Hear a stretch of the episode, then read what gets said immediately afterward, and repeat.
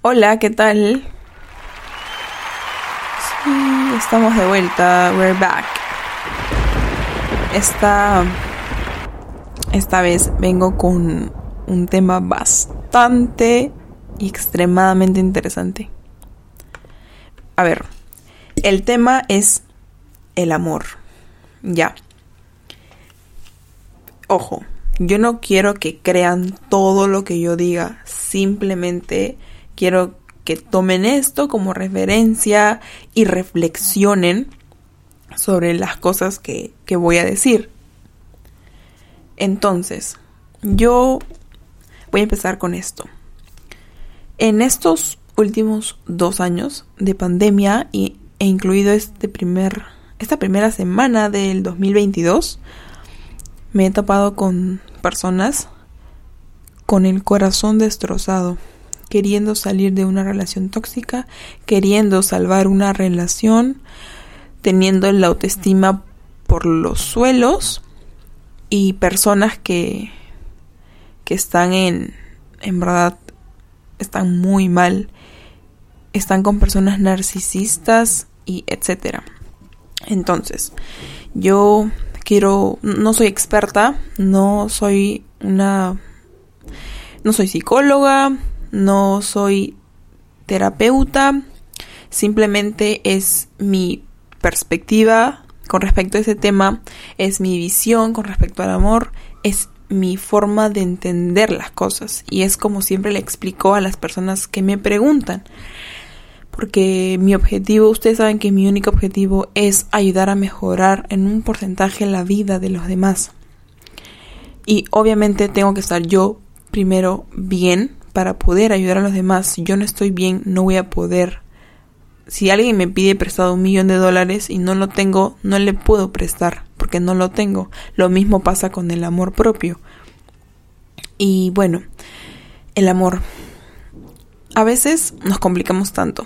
El amor no es fácil de entender. El amor no se, no se puede describir con palabras, solo se siente. Te voy a contar un pequeño caso. ¿Alguna vez has estado enfrente de una persona que realmente para ti es lo más importante en tu vida y que es muy buena? Bueno, no tiene... Eh, no es perfecta, esa persona perfecta, perfecto, pero a pesar de todo eso, tú estás ahí con él o con ella. Con imperfección me refiero al carácter, no a, al aspecto físico, sino al carácter, tal vez al mal genio que puede tener.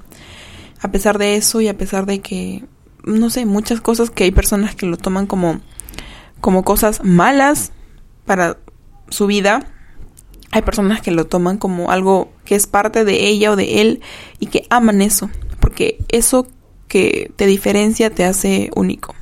Y no voy a decir, ay, te hace único y especial. Son puras tonterías para mí, porque yo me he dado cuenta de algo.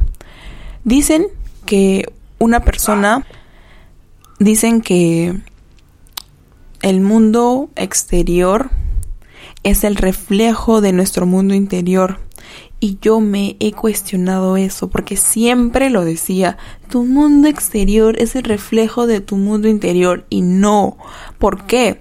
Porque la forma en cómo la persona te responde no depende de ti, depende de él o de ella, porque él o ella puede estar teniendo sus propias batallas que tú ni siquiera sabes, pero no es nada personal la forma en cómo te responde esa persona. La forma en cómo te responda no es nada que tenga contigo que ver, no tiene nada que ver contigo, es algo que, por ejemplo, yo yo me sentía muy estresada ayer, muy mal, todo me molestaba, todo me incomodaba y mi hermano me habló y me dijo, este, ¿vas a entrar a, tal lugar? Y yo le decía como que, sí, ya, pero no me hagas preguntas porque no estoy con, no estoy con las energías para responder.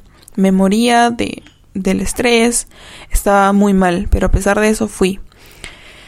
Y, y yo me di cuenta y dije, mi hermano no tiene la culpa de, de cómo yo le he respondido. Mi hermano no tiene la culpa de, de nada de lo que yo esté pasando. Él obviamente tiene sus propias batallas, pero él no las expresa porque yo tampoco tengo la culpa. Él trata de arreglarlos por sí mismo y yo también trato de arreglarlos por mí misma.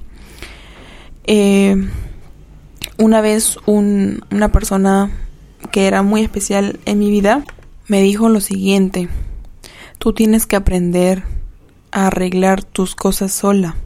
Las personas que te rodean no tienen la culpa de nada de lo que te suceda. Pero yo también me puse a pensar y dije, si tú eres muy especial para mí y, y, yo, entre comillas, en teoría, soy especial para ti, ¿por qué no te preocuparías por mi bienestar? ¿Por qué no me preguntarías? Y en, en lugar de eso, tú lo que hiciste fue dejarme sola, dejarme sufrir, dejarme en... dejarme, por decirlo así, morir sola.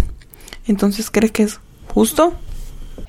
No yo no creo que sea justo, porque yo no dejaría a una persona que está sufriendo. Pero escúcheme, quiero que me escuchen algo. No puedes ayudar a alguien que no quiere ser ayudado. Escúchame, escúchalo de nuevo. No puedes ayudar a alguien que no quiere ser ayudado. No puedes forzar a alguien a hacer algo porque no lo va a hacer. No lo va a hacer y lo va a hacer mal. ¿Ok? Grábate eso en la cabeza. Yo no lo entendí hasta el año pasado. Entonces, ustedes tienen que pensar, tú no puedes salvar a alguien. Tú tienes que amarte, tienes que ponerte en primer lugar. Tú tienes que pensar en que tú importas. Y el hecho de quererse uno mismo, el hecho de trabajar en uno mismo, no significa que seas egoísta. Porque no te sientes bien es simplemente eso. Y si no te sientes bien, vas a querer hacer algo. Hay personas que sí, hay personas que no. Y las que no quieren no lo van a hacer.